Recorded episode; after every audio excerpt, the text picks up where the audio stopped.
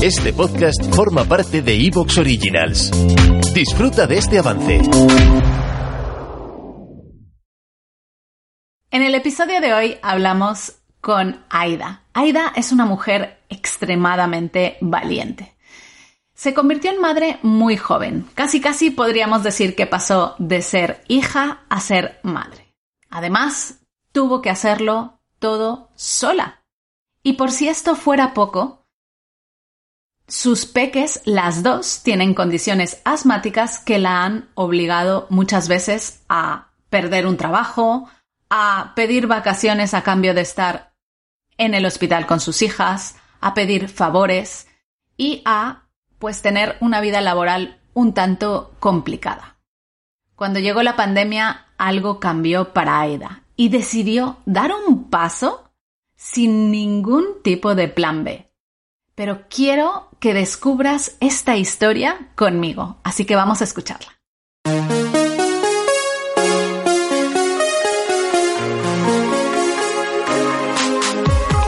Bienvenida a Madres Reinventadas, presentado por Billy Sastre, un podcast para madres que están redefiniendo el concepto de trabajar sin renunciar a su vida familiar.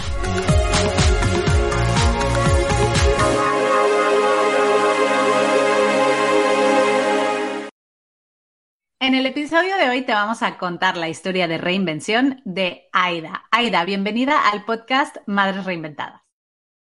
Hola, gracias por invitarme. Un placer tenerte aquí con nosotras. Aida, vamos a empezar por lo más importante y eso es cómo se llaman tus hijas y qué edades tienen.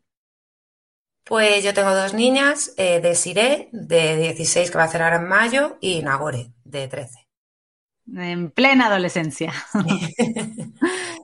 Muy bien, pues vámonos un poquito hacia atrás en los años y cuéntanos qué hacías laboralmente antes de ser madre.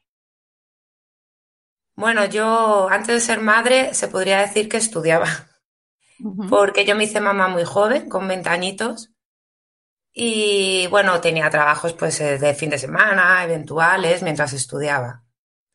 Así que, pero bueno, siempre he sido contable administrativa y siempre me he mantenido ahí, atención al cliente, o más de contabilidad, o más administrativa. Vale. he ido variando. Eh, Aida, tú eh, fuiste mamá muy joven. Eh, ¿Cómo cambió tu vida desde el momento en que te convertiste en madre? Radicalmente, claro. Yo pasé de ser hija a ser madre. y es muy difícil y muy duro sobre todo sola. Es, es increíble, pero no me arrepiento de nada, ¿eh? también lo digo. Que todo, mucha gente te dice y no, no me arrepiento de nada. Eres, has dicho madre sola, eres madre soltera, ¿no? Eh, y has tenido que acompañar a tus hijas eh, sin ningún tipo de ayuda externa. ¿Cómo ha sido todo este proceso? Muy, muy duro, sobre todo cuando son pequeñas. Hombre, yo contaba con la ayuda de mis padres, gracias a Dios, y, pero es muy duro tener que dejarlas, irte, siempre estar buscando, se ponen malas. Bueno, lo pasas muy mal, la verdad, es muy duro. Para mí fue muy duro. ¿eh? Ahora ya, claro, ahora son independientes y ya, pues, a vivir. Claro. Eh, pero bueno, tú, eh, ¿cuál ha sido el, el proceso de laboral que has vivido para poder obviamente cuando eres mamá soltera, pues es todavía más complicado, ¿no? Porque eh, no cuentas con el apoyo de una pareja eh, que te ayude ni económicamente ni, ni, tampoco moralmente, ¿no? Eh, ¿Cómo ha sido tu proceso de laboral combinado con ser madre? Pues es muy difícil porque si la gente lo entiende, porque todos tienen hijos o alguien, vamos, siempre hay alguien con hijos, pero no te comprenden y te exigen demasiado y eso es lo que a mí, entre otras cosas, me empujó, que no quería seguir perdiéndome nada ni, ni quería seguir faltando, vamos, quería estar y eso la gente no entiende, se ponen malos y faltas, entonces ya tienes problemas es, muy complicado, porque es eso, todos tienen hijos, pero no todo el mundo entiende que solo estás tú para cargar con todo. Claro. Y he perdido trabajos por eso. o he tenido que decir que no a trabajos por horarios, porque claro, por las tardes pues no quieres trabajar y es muy, muy complicado. Porque además eh, de ser madre soltera, tus hijas, eh, no sé si una o las dos tenían una condición asmática o tienen. Las dos. las dos. Wow. Y esto te lo ha hecho aún más complicado, ¿no? Porque tienes que estar pues más veces en el médico, más veces acompañándolas. Incluso cuando han estado ingresadas, porque claro, ingresan a la mamá, pero no a la hermana. Entonces siempre tienes que andar pidiendo ayuda, justificando, a ti no te dan de baja, entonces tienes que gastar vacaciones, tienes que encaje de bolillos. Y sí, es muy complicado.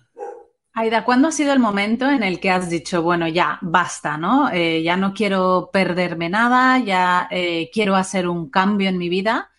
Eh, ¿Cuándo te ha hecho como clic en tu cabeza este momento y, por qué has decidido hacer este cambio? Pues para mí fue la pandemia.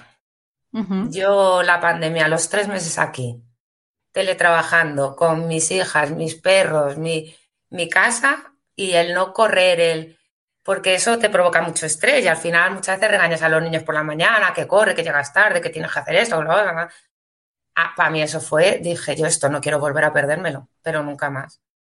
Así que fue el momento clave y además aprovechando el auge de, de todo online, eh, bueno, ya dije ya aquí es para mí, aquí me quedo.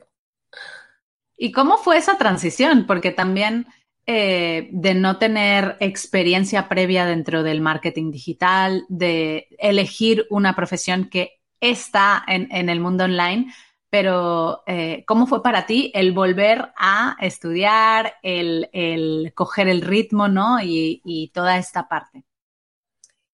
Pues al principio me dio mucho miedo, ¿eh? La verdad, o sea, no te voy a mentir, me dio muchísimo miedo por eso, porque dices, ya era me voy a meter en otra cosa, me voy a cargar más y a cómo me va a salir. Yo no tenía ni Instagram, o sea, se podría decir que tenía Facebook, pero por tenerlo. no sabía ni lo que era. Y claro, tenía mucho miedo. Pero bueno, al final tienes que afrontar los miedos.